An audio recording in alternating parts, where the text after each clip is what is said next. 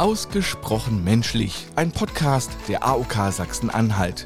In verschiedenen Podcast-Serien sprechen wir über Themen, die uns alle bewegen. Jederzeit und auf allen Streaming-Plattformen.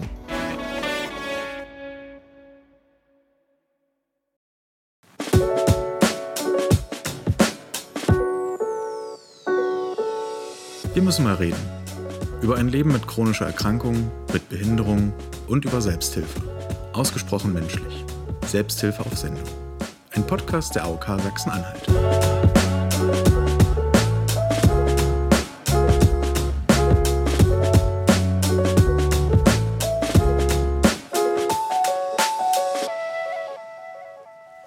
Und damit herzlich willkommen zur vierten Episode Ausgesprochen menschlich Selbsthilfe auf Sendung. Mein Name ist Robert Grützke und in jeder Episode stelle ich eine Selbsthilfegruppe vor, rede mit meinen Gästen über Selbsthilfe, Selbsthilfearbeit und persönliche Erfahrungen.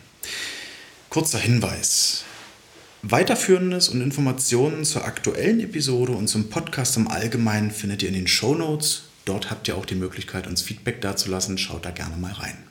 In unserer heutigen Episode geht es ums Thema Schlaganfall und dafür habe ich euch wie üblich eine kleine Definition vorbereitet. Wer nicht betroffen ist, kann das Phänomen Schlaganfall oft gar nicht so richtig einordnen. Allenfalls die Folgen, wie beispielsweise partielle Gesichtslähmungen oder allgemeine Probleme mit der Körpermotorik. Schlaganfall versteht sich heutzutage als Überbegriff für verschiedene Arten einer plötzlich auftretenden Durchblutungsstörung des Gehirns und gehört damit in den Bereich der Herz-Kreislauf-Erkrankungen. Die Medizin unterscheidet grob zwei Arten. Den Hirninfarkt, ausgelöst durch Arterienverschluss, und die Hirnblutung, ausgelöst durch Blutungen im Gehirn. Allein in Deutschland erleiden jährlich ca. 270.000 Menschen einen Schlaganfall. Und damit kommen wir zu unserem heutigen Gast. Mir gegenüber sitzt Gerhard Gautsch der 2003 im Alter von 54 Jahren einen Schlaganfall erleidet und sich seitdem der Selbsthilfearbeit verschreibt. 2007 gründet er die Selbsthilfegruppe Schlaganfall Halle, später Halle-Saale-Kreis. 2009 ist Gerhard Gautsch Gründungsmitglied einer Landesarbeitsgemeinschaft der Schlaganfall Selbsthilfe, die 2012 als Schlaganfall Landesverband für Sachsen-Anhalt e.V. eingetragen wird und in dem er bis heute als Ehrenmitglied tätig ist. 2017 gewinnt er Dr. Petra Sitte als Schirmherrin der Selbsthilfegruppe. Im gleichen Jahr bringt er das Projekt Ehrenamtliche Schlaganfallhelfer auf die Spur, das bis in die Gegenwart von zahlreichen Krankenhäusern der AOK und der Stiftung Deutsche Schlaganfallhilfe unterstützt wird. Herzlich willkommen, Gerhard, und vielen Dank dafür, dass du dir Zeit für uns nimmst. Ich grüße Sie. Äh, was mich zu meiner ersten Frage bringt, eigentlich klären wir das vorher, aber ist dann das Du für dich okay? Sie können Du sagen, Sie können auch was anderes sagen. Ich reagiere, wenn es notwendig ist, entweder ja oder nein. Dann gehe ich gerne zum Du, wenn es äh, für Sie passt. Mein Name ist Robert. Kein Problem, ich bin Gerhard. Hallo Gerhard. Normalerweise klären wir das natürlich vorher. Ähm, ist mir diesmal komplett durch die Lappen gegangen. Ähm, Gerhard, schön, dass du dir Zeit für uns genommen hast. Ähm, jetzt gerade während der Aufzeichnung ist ganz spannend, äh, findet oder fand in einem Raum nebenan ein Treffen der ehrenamtlichen Schlaganfallhelfer statt. Ähm, so ein Zitat, was ich gefunden habe. In drei Wochenendschulungen lernen die Helfer medizinische Aspekte, Grundlagen des Sozialrechts und Techniken der Gesprächsführung. Was für Inhalte bekommen die Helferinnen und Helfer so generell vermittelt und welche Voraussetzungen sollte man mitbringen, wenn man, wenn man da Mitglied werden möchte? Es sind alles Ehrenamtliche. Neben ihrer beruflichen Tätigkeit äh, sind sie gewillt, ein bisschen Freizeit, die, was sie haben, uns zu widmen, den Betroffenen, die im Prinzip äh, aufgrund ihres, ihres Schlaganfallereignisses nicht mehr aktiv tätig sein können äh, und Unterstützung geben, rein Haushalt und so weiter und so fort. Da sitzen einige Schlaganfallbetroffene mit draußen. Der Colin ist aus Dresden. Äh, vor dem ziehe ich einen Hut. Da war mal Dachdecker. Er steigt jetzt nicht mehr aufs Dach, sondern bringt anderen das bei, was, was ich allen immer gesagt habe. Für andere da sein, unterstützen, helfen, machen, was machbar und möglich ist und so weiter und so fort. Inwiefern bist du noch bei den ehrenamtlichen Schlaganfallhelfern involviert? Unterrichtest du selbst oder bringst du selbst was bei? Ich, ich gebe meine Erfahrung preis, weil ich ja im Prinzip stets einen neuen Schlaganfallbetroffenen, wenn er zur Selbsthilfegruppe stößt, dann erstmal unter meine Fittiche nehme und ihn dann ausfrage. Erstens, zweitens, drittens. Das sind immer meine Standardfragen. Ja. Rente, Schwerbeschädigtenausweis, Fahrtauglichkeit. Die Fahrtauglichkeit ist ja das eine. Oh, das Alte steht vor der Tür und, und kann nicht mehr Auto fahren. Die haben mir gesagt, ich kann nicht mehr Auto fahren. Aber wer sagt das?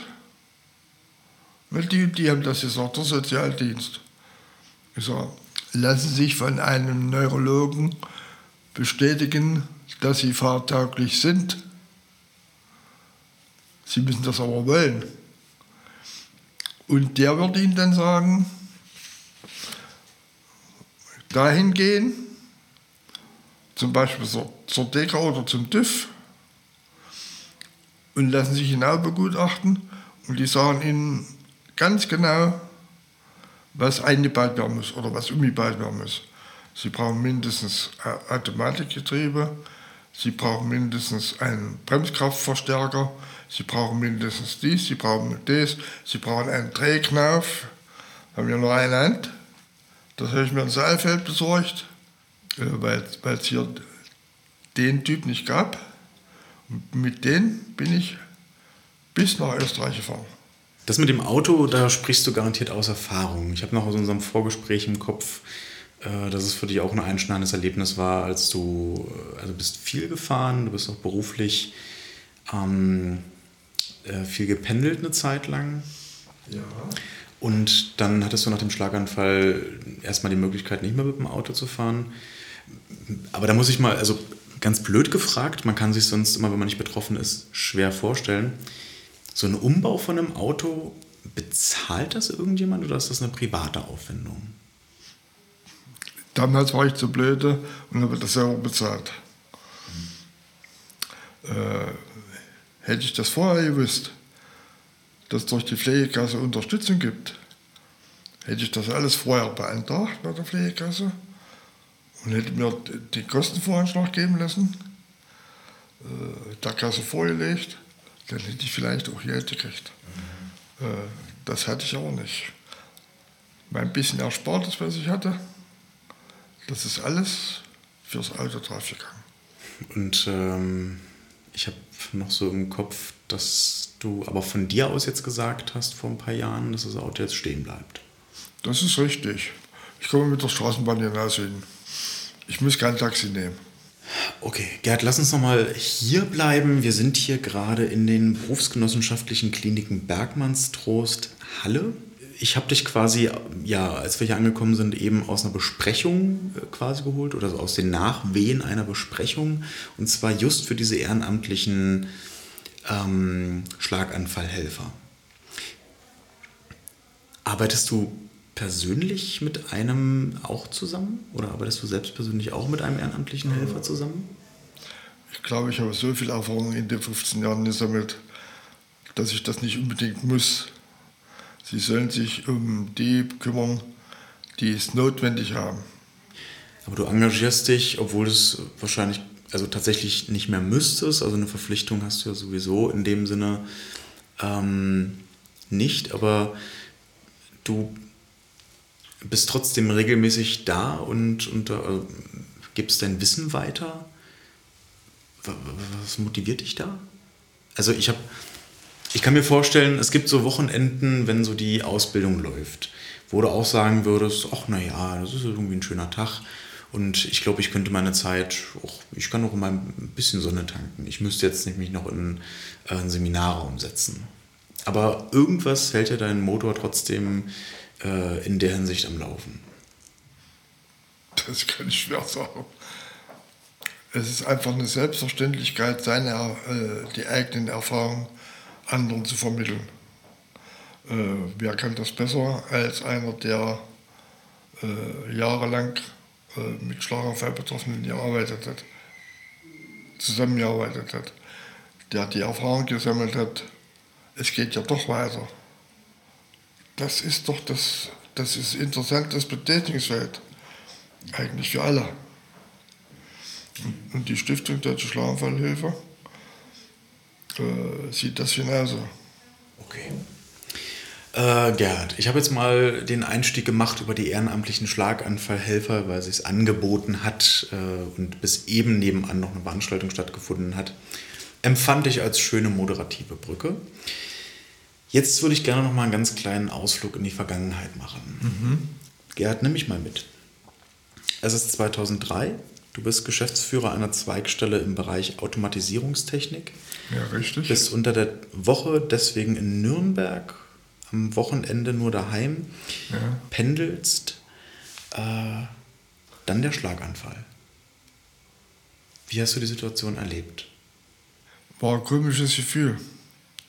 Äh, der, an dem Tag, der Weg nach Hause, ich bin den Tag früher gefahren, glaube ich, so ja, weil ich in, im, im Stammhaus in Halle ja was zu tun hatte, bin ich früh bei Zeit nach Hause gekommen, mich schnell ins Bett gelegt, zwei Stunden geschlafen, dann rauf aufs Alte und rausgefahren.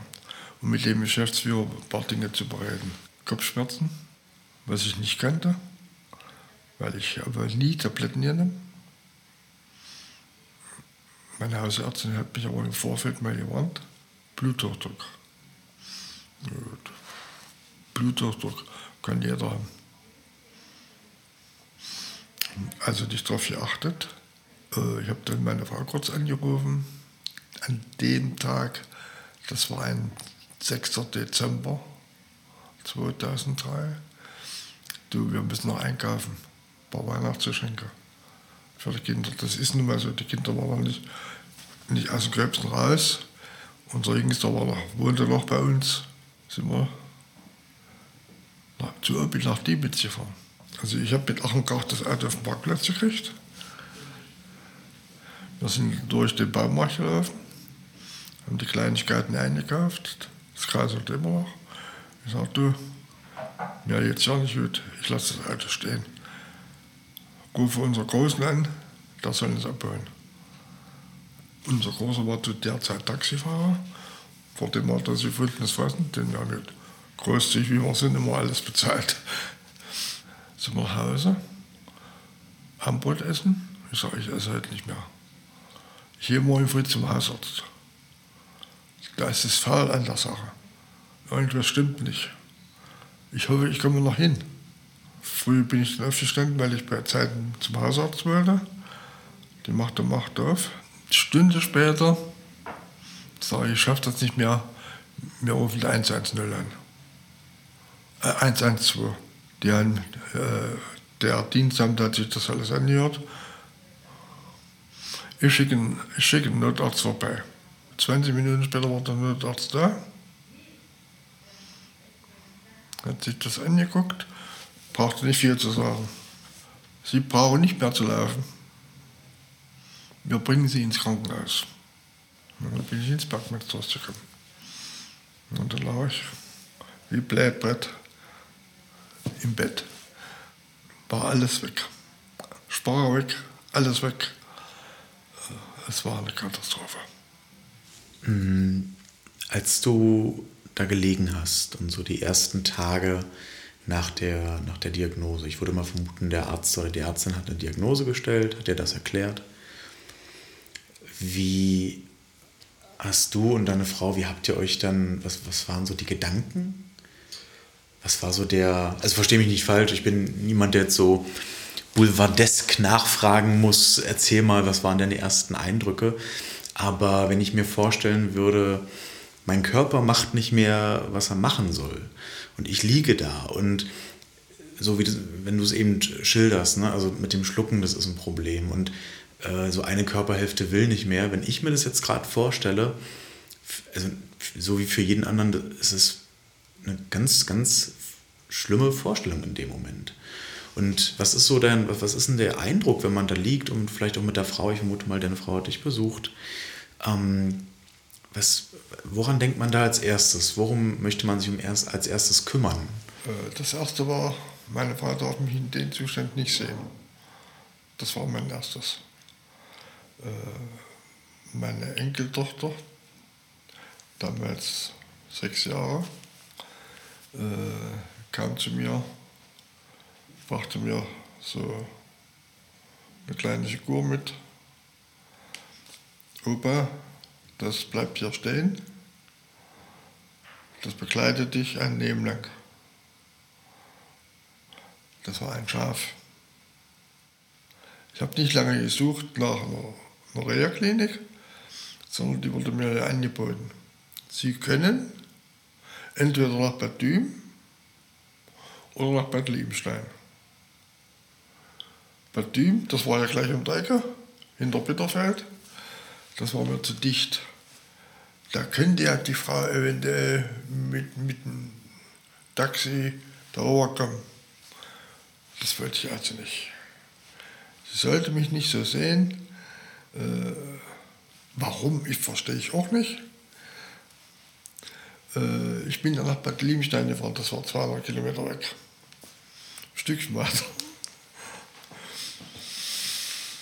Und die haben mich dann äh, erstmal richtig flott gemacht. Ich würde gerade sagen, also du hast dann ja trotzdem erstmal mit der Situation dich arrangieren müssen? Ich musste, ich musste fertig werden. Ähm, wie, oder erzähl uns mal von dem Moment, als so bei dir der Gedanke gereift ist, Selbsthilfegruppe für Schlaganfallhilfe in Halle. Äh, das war so, dass ich, äh, nachdem ich aus der Reha-Klinik gekommen bin, immer mal hier, hier zum Arzt musste sowieso, das MVZ saß erst da drüben in der alten Villa, die sind ja dann darüber gezogen in den Neubau. Und da war auch mein Neurologe mit dabei, die Frau Dr. Blei-Renning. Die Frau Dr. Blei-Renning war seinerzeit Ohrärztin auf der Station E1. Das war die Akutstation. Und da kam mir so der Gedanke, man müsste eigentlich mal mit denen, die ja so rumliegen, mal reden. Warum das passiert ist, wieso das passiert ist, was sie alles machen müssen. Es war ja eigentlich auch so gedacht, wenn ich zum Besuchstag hingehe, dann habe ich vielleicht das Glück, äh, den Angehörigen mitzu, mitzufinden. Und da ich nun die Erfahrung gemacht habe, Rente, Schwerbeschädigtenausweis, beantragen und so weiter, steht vor jedem dasselbe Problem. Und wenn ich die gefragt habe, was, müssen, was haben sie denn gemacht? Nix. Warum nicht? Wieso nicht? Das war die Anfangsphase. Es entwickelte sich. Und so wurde nach und nach äh, das System bis in die Breite getragen. Dabei hat mich auch der Sozialdienst im Krankenhaus wunderbar unterstützt. Äh, die Frau Gücker vom Sozialdienst, die hat mich lieber draußen gesehen als drin. Sie nehmen mir die Arbeit weg. Ich sage, ich nehme sie Ihnen nicht weg, ich erleichtere Ihnen bloß. Und dann haben wir, haben wir vereinbart äh, Sprechstunden Betroffene für Betroffene. Das heißt also, der, der Betroffene geht zu dem am Krankenbett, der betroffen ist. Und das hat sich gut entwickelt. So lange, bis wir 2007 dann die Selbsthilfegruppe gegründet haben. Da waren so viele Leute zusammen, äh, das ist unwahrscheinlich. Ich habe gerade vorne gezeigt, unsere Urkunden, ja. ja. So, so sah die aus eben in der Veranstaltung, äh, die du vorher gerade noch begleitet hast, bevor du zu uns gestoßen bist ins Gespräch. So sah die aus. Einfach eine auf dem Rechner zusammengebaut. Jawohl, ich nehme sie dir mal rüber oder ich nehme sie dir mal ab. So. Also, ich habe eine Gründungsurkunde vor mir, auf der steht, am 24. Januar des Jahres 2007 wurde die Selbsthilfegruppe Schlaganfall Halle Saalkreis für Betroffene, Angehörige und Interessierte gegründet. Und dann die Gründungsmitglieder, das alles ist offiziell verbrieft und verstempelt. Habe ich auch noch nicht äh, in Natura gesehen. Dafür vielen Dank. Ähm, aber was, was gleich Interesse weckt, buchstäblich, was bedeutet in dem Kontext äh, Interessierte? Also Betroffene und Angehörige kann ich mir zusammenreimen. Habt ihr denn auch Leute, die sich, also die noch gar keine Berührungspunkte mit der Materie haben und trotzdem zu euch kommen? Äh, anfangs ja, weil irgendwo in der Verwandtschaft Onkel, Tante oder sonst wer äh, haben sie mal gehört, der hätte wohl Schlaganfall gekriegt. Können Sie sich nicht vorstellen. Äh, so ist es neugierig. Einfach. Die sind dann mal gekommen. Zwei, dreimal und dann waren sie wieder weg. Das tat aber nicht weh. Äh, weil die, die es betrifft, nämlich das Grundübel, Rente, Schwerbeschädigtenausweis äh, und so weiter und so fort. Äh, wir haben in der Anfangsphase nach 2007, wir hatten dann einen eigenen Informationsstand, äh, uns organisiert, äh, aufgebaut. Äh, wir haben dann, äh, das große Logo stand immer dran, gemeinsam statt einsam. Und das stimmte hundertprozentig. Wer nicht zu uns kommt, bleibt allein. Und so hat sich eben die Selbsthilfe immer ein Stückchen weiter immer ein Stückchen weiter. So auch ein positives Signal. Aber das ähm, spiegelt ja so ein bisschen wider, was du mir im Vorfeld auch erzählt hast. Äh, ihr habt die größte, oder korrigier mich, ihr habt die größte Schlaganfall-Selbsthilfegruppe in Sachsen-Anhalt. Das ist richtig. Finde ich schon spannend, weil also bis 2007 gab es hier im Umkreis gar keine, keine. Schlaganfall-Selbsthilfe und dann direkt die größte mit. Die Zahlen habe ich da, da musst du sie nicht bemühen. Äh, 37 aktiven Mitgliedern, davon 12 Angehörige. Das, sind, das ist jetzt die aktuelle Zahl. Ja. Äh, wir waren mal 54. Vorher. Ja. Vorher. Ja. Da hatte ich schon, das, war, das wurde mir Angst und ängstlicher. 54, da braucht ihr bei der Kongressraum. Äh, rein theoretisch, äh, die Stiftung sagt immer maximal 30 Mitglieder innerhalb einer Selbsthilfegruppe. Wenn die, die Zahl überschritten wird, empfehlen sie, eine zweite Selbsthilfegruppe zu gründen. Wir haben dann in der Leitung als das soweit war, beraten. Wir, wir haben keine Möglichkeit, eine zweite Gruppe zu gründen. Äh, wir haben uns mit der, mit, mit der Selbsthilfekontaktstelle des Paritätischen Wohlfahrtsverbandes in Verbindung gesetzt. Was machen wir nun? Wir bemühen uns, weiterzuarbeiten, aktiv zu arbeiten. Irgendwann wird sich das ergeben, dass dieser oder jener ausfällt. Es ist keiner gestorben, bis auf die offiziellen äh, Zahlen, die da gestorben sind. Zwei sind gestorben bei uns. Äh, die dann, sie gesagt haben, ja, das wird mir zu viel, ich komme nicht mehr. Wir hatten dann immer festen Rhythmus. Wir haben uns in der Kantstraße getroffen beim, bei Rübeck-Stift. Äh, das war, war schon ganz schön gewaltig. Dann zeig uns doch mal oder nimm uns doch mal mit ähm, in die Selbsthilfearbeit. Wie sieht deine Selbsthilfearbeit aus? Oder vielleicht sollte man das auch gar nicht mal Selbsthilfearbeit nennen, dann klingt das so nach Belastung, aber ähm, du engagierst dich ja wirklich über Gebühr hinaus unfassbar viel in dem Bereich. Wie sieht zum Beispiel so ein Gruppentreffen bei euch aus? Wie oft macht ihr das? Und wie, wie beschäftigst du dich darüber hinaus mit den Mitgliedern? Ja, es ist einfach gesagt, man könnte das mit Zahlen ausdrücken. Es gibt einen Jahresplan, der gemeinsam in der Gruppe erarbeitet wird, der durch die Leitung der Selbsthilfegruppe dann aufgestellt wird, äh, dann äh, beschlossen wird Und wenn es beschlossen ist, ist Gesetz. So habe ich das früher mal gehandhabt. Und danach wir gehandelt. Äh, da war festgelegt, einmal im Monat Leitungssitzung, einmal im Monat äh, Selbsthilfegruppe treffen, also Treffen der Selbsthilfegruppe äh, zu bestimmten Themen, entweder Vortrag eines Arztes oder Vortrag eines, eines Psychologen, Vortrag eines Pathologen und so weiter und so fort. Es gibt ja viele vielfältige Möglichkeiten. Es gibt manche Dinge auch neu, die jetzt dazugekommen sind in der, in der Medizin, wo man sagt, aha, wenn das so gewesen wäre, wäre es anders gekommen.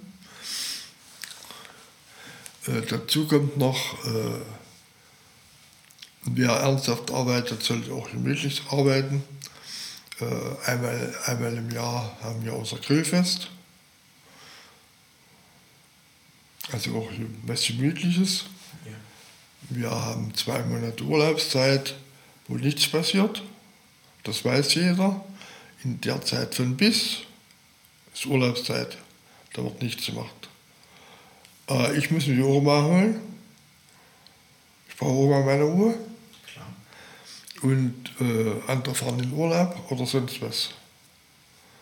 Aber wir waren immer wieder erstaunt zum Jahreswechsel, also zu unserer Jahresabschlussveranstaltung oder sprich Weihnachtsfeier. Da kam nicht nur der Weihnachtsmann, da waren sie alle da. Wie lange möchtest du das machen? Solange wie ich lebe.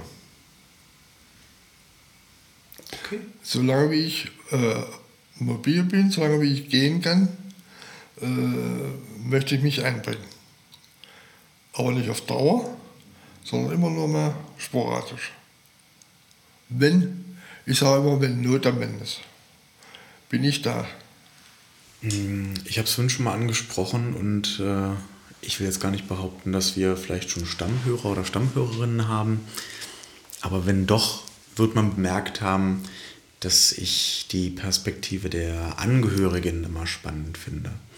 Weil ich persönlich von den meisten äh, medizinischen Phänomenen, die wir hier besprechen, nicht betroffen bin und mir aber vorstellen kann, dass ähm, zum Beispiel Angehörige von Schlaganfallpatienten und Patientinnen, dass das auch was mit einem macht, dass man emotional vielleicht angefasst ist. Und so meine Erfahrung ist, dass die Patientinnen und Patienten selbst irgendwann mit der Zeit auch mit sich im Reinen sind, also so den, den, den Krankheitszustand auch akzeptieren und damit leben, aber Angehörige noch länger damit kämpfen.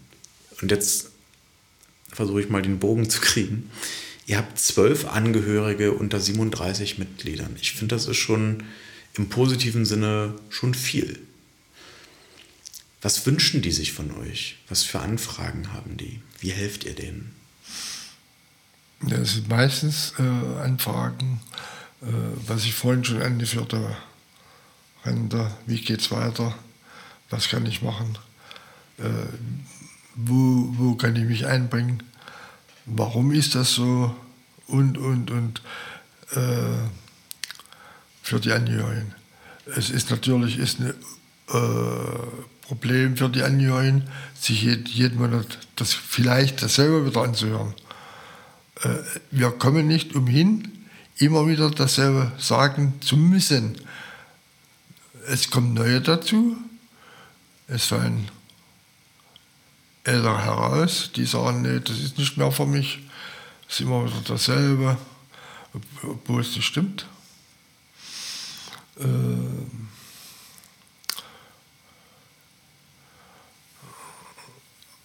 interessanterweise ist es immer der, Pfle der, der pflegende Angehörige, der mir besser aufmerksam ist als der Betroffene. Bei den Betroffenen geht es rein und wieder raus. Also mir jetzt manchmal so, ich muss meine Frau zwei, dreimal nachfragen, was hast du jetzt gesagt? Warum? Ich soll die Waschmaschine, die Waschmaschine voll machen. Willst du schon wieder waschen? Ja, das ist immer das, was ich nicht verstehe. Sauber machen ist eine Selbstverständlichkeit. Da müsste eigentlich jeder ran. Aber was mache ich denn nun, wenn, wenn ich den, den Staubsauger nicht mehr festhalten kann? Mit beiden Händen. Vielleicht an der Stelle auch nochmal ein Service-Hinweis. Ähm, Zusammenfassung des Gesagten, äh, weiterführende Informationen zum Thema und rund um das Thema Schlaganfall, Schlaganfallhilfe, ähm, ehrenamtliche Schlaganfallhelfer findet ihr in den Show Notes. Dort könnt ihr also jederzeit nachgucken, wenn euch ein Thema nochmal tiefer interessiert. Wir haben euch ein paar Informationen verlinkt, auch Kontaktmöglichkeiten, ähm, auch nochmal so ein kleines Glossar verlinkt. Da könnt ihr nochmal nachgucken rund um das Thema Schlaganfall und Schlaganfallhilfe. Da lohnt sich ein Blick in den Show Notes. So, und wir machen jetzt hier weiter. Ähm, wir haben es eingangs äh, oder versucht nochmal abzubilden. Du hast jetzt relativ viel im Bereich äh, Selbsthilfearbeit, Schlaganfallhilfe gemacht. Was wünschst du dir im Punkto Schlaganfallhilfe oder Schlaganfallversorgung so für Deutschland? Also du hast ja sowieso schon viel in Bewegung gesetzt, aber man muss ja auch immer klar machen, das passiert auch ganz oft eben auf lokaler und regionaler Ebene. Und äh, du bist ja aber, du bist äh, sozial unfassbar engagiert, aber eben auch teilweise auch politisch engagiert. Du versuchst was zu bewegen. Und das machst du nun eben schon sehr, sehr lange. Was, was sind so deine Wünsche? Was würdest du dir nochmal wünschen für die Schlaganfall? Hilfe, Versorgung, Vorsorge, Nachsorge? Wo sind denn da die größten Lücken? Die größten Lücken würde ich sehen im Übergang äh, von der Akutphase in die Reha-Phase. Äh, es gibt äh, sehr gute Strohkliniken. In Übrigen ist der Bergmastros die älteste Strohklinik und, und die beste. Es gibt aber zu wenig Reha-Kliniken. Reha-Kliniken in dem Sinne, dass sie sich hauptsächlich mit Schlaganfallbetroffenen befassen. Bad Düm ist Bad Diem ist das beste Beispiel davon. Äh, da kraucht alles hin, was nicht Nauerfeste ist. Äh, die haben nebenbei noch eine Außenstelle in Bad Schmiedeberg. Und wenn, wenn, du Glück hast, kommst du nach Bad Schmiedeberg, da bist du weg vom Fenster. Äh, ich möchte eigentlich lückenlos haben, akut drei Tage Akutklinik hier im Haus, dann in den Erholungsbereich, also F1, F2. Von da aus direkt in die Reha-Klinik. Nicht in irgendeine, sondern in die beste. da gibt es einige, äh, wo ich der Meinung bin, dort sind sie am besten dafür. Da wird am meisten mit ihm was gemacht, mit dem Patienten. Um dann äh, bei entsprechenden Ergebnissen oder Erfolgserlebnissen, die der Patient hatte, ihn dann leise weinen zu sagen, jetzt könntest du eigentlich nach Hause gehen. Erst dann, erst dann, wenn der, wenn die Reha-Klinik sagt, könntest nach Hause gehen, äh, dann wäre das richtig. Meine persönliche Meinung. Äh, da fällt mir übrigens wieder auf, äh, du meinst mit, also ich habe von das Wort auch im Vorgespräch schon mal gehört, ähm, ihr verwendet relativ häufig den englischen Terminus für Schlaganfall, Stroke. Ja, ja, ja, ja. Genau. Ähm, da gibt es dann auch sogenannte Stroke Units, also ähm, Einrichtungen, die sich tatsächlich auf die Versorgung von Schlaganfallpatienten spezialisiert haben. Auch sowas findet ihr übrigens in den Shownotes. Ähm, was steht bei dir als nächstes an? Was, was machst du als nächstes? Also du hast eine Selbsthilfegruppe gegründet, äh, Landesverband, äh, du kümmerst dich um ich sage jetzt mal, Nachwuchs für die ehrenamtlichen Schlaganfallhelfer. Nachwuchs hat nichts mit dem Alter zu tun in dem Fall. Äh, was, was möchtest du, also was, was ist dein nächstes Projekt? Podcast hast du jetzt auch abgehakt, super. Was ist dein nächstes Projekt, Gerhard? Äh, das ist schwer zu beantworten. Äh, kann ich mit 73 Jahren noch mich einbringen? Gilt mein Wort noch? Oder wird es ignoriert. Ich möchte wenigstens den 25. Jahrestag der Selbsthilfegruppe noch erleben. Das wäre meine persönliche Zielstellung. Ich glaube, dann wird langsam Zeit, dass ich abtrete. Ganz abtrete. Aber das, aber das überlassen wir der Natur. Äh, ich möchte, dass äh, neben den festgelegten Teilen auch der gemütliche Teil nicht zu kurz kommt. Immerhin haben wir, immerhin haben wir äh, bei ZU noch äh, das therapeutische Reiten entwickelt, äh, weiterentwickelt, gegen regelmäßig in den Sommermonaten reiten. Äh, dann haben wir ein kognitives Training, eine Arbeitsgemeinschaft kognitives Training, auch hier im Bergmannstrost entwickelt. Äh, ich denke mir, das ist gut besucht. Im Schnitt sind da immer 10, 12 Personen, beim Reiten etwas weniger. Eigentlich schade, da hätten ein paar mehr sein können, aber die, viele haben Angst vor Pferden. Du, das kann ich komplett nachvollziehen. Ich äh, bin soweit fit, aber auch ich habe ein bisschen dolle Respekt vor Pferden. Habe einmal so einen Huf in den Bauch bekommen. Äh, seitdem habe ich sehr viel Respekt vor Pferden. Ähm, aber Jahrestag war auch ein schönes Stichwort. Wir, so gegen Ende einer Episode erwähnen wir immer noch mal den passenden Jahrestag. Ich habe kurz geguckt, das ist heutzutage nicht ganz so schwierig zu finden. Am 29. Oktober jährlich äh, ist der Weltschlaganfalltag bzw. der World Stroke Day. Der wurde 2006 ins Leben gerufen nach dem Zusammenschluss äh, zweier größerer Interessensgemeinschaften, und zwar der International Stroke Society und der World Stroke Federation. Klingt super wichtig, sind sie auch. Ähm, findet dieser Tag irgendwie bei euch Erwähnung? Ist, der, ist das ein Thema bei euch? Es gibt im Prinzip zwei große Feiertage ah. für den Schlaganfall. Es gibt einmal den äh, Tag des Schlaganfalls am 10. Mai und es gibt den Weltschlaganfalltag. Äh, leider ist durch Corona vieles ausgefallen. Äh, dazu kommt noch, seit geraumer Zeit kommt der rote Bus. Äh, roter Bus. Ich sage einfach roter Bus. Das ist für uns der Schlaganfallbus der Stiftung von der Firma Böhringer Ingelheim. Äh, der sich dann äh, in der Stadt präsentiert. Meistens wir auf dem Overmarkt.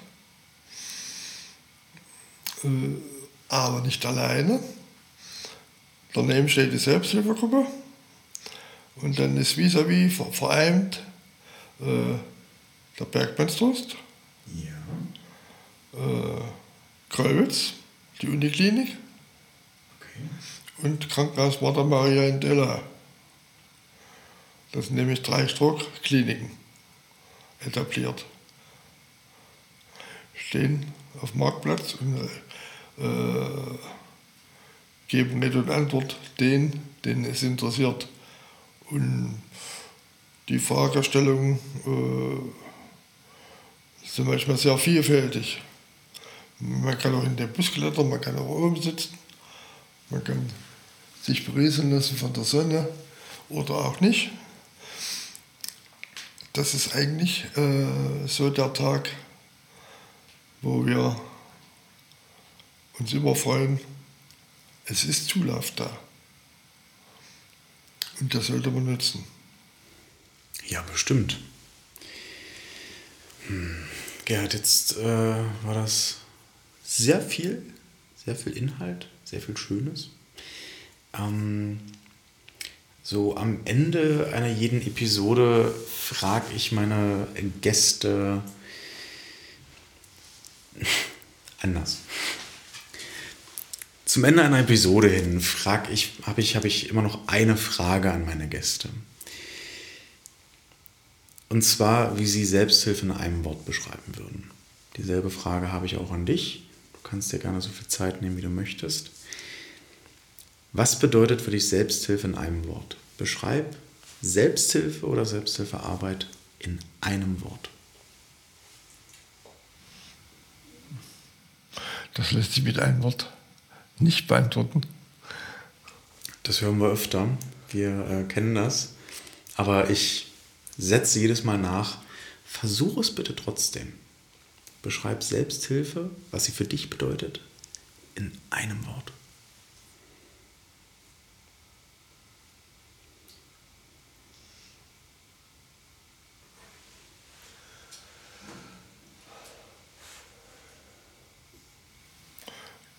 Das kann ich nicht mit einem Wort. Äh, das geht nicht. Beim besten Willen nicht. Gut, dann hat sich Gerhard erfolgreich um die Herausforderung herumgedrückt. Das stimmt nicht. Ähm, aber trotzdem, äh, allem Spaß zum Trotze. Vielen Dank dafür, dass du dir heute die Zeit genommen hast, äh, hier zu sein, beziehungsweise dass du dir zusätzlich Zeit genommen hast, nach deiner eigentlichen Aufgabe hier im Nebenraum äh, nochmal zu uns zu kommen und äh, mit, dich mit uns zu unterhalten. Ich wünsche dir weiterhin eine gute Zeit und vor allem weiterhin gute Gespräche. Danke. So, das war die vierte Episode von Ausgesprochen menschlich Selbsthilfe auf Sendung. Nochmal der Hinweis, äh, das ganze Glossar, Fachtermini etc.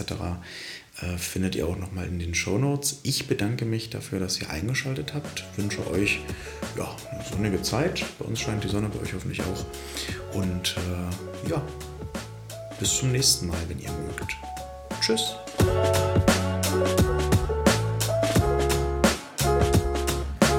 Ausgesprochen menschlich, Selbsthilfe auf Sendung ist ein Podcast der AOK Sachsen-Anhalt. Redaktion und Moderation übernehme ich, Robert Grützke. Redaktionelle Unterstützung und Koordination liefert Gerrit Schröder von der AOK.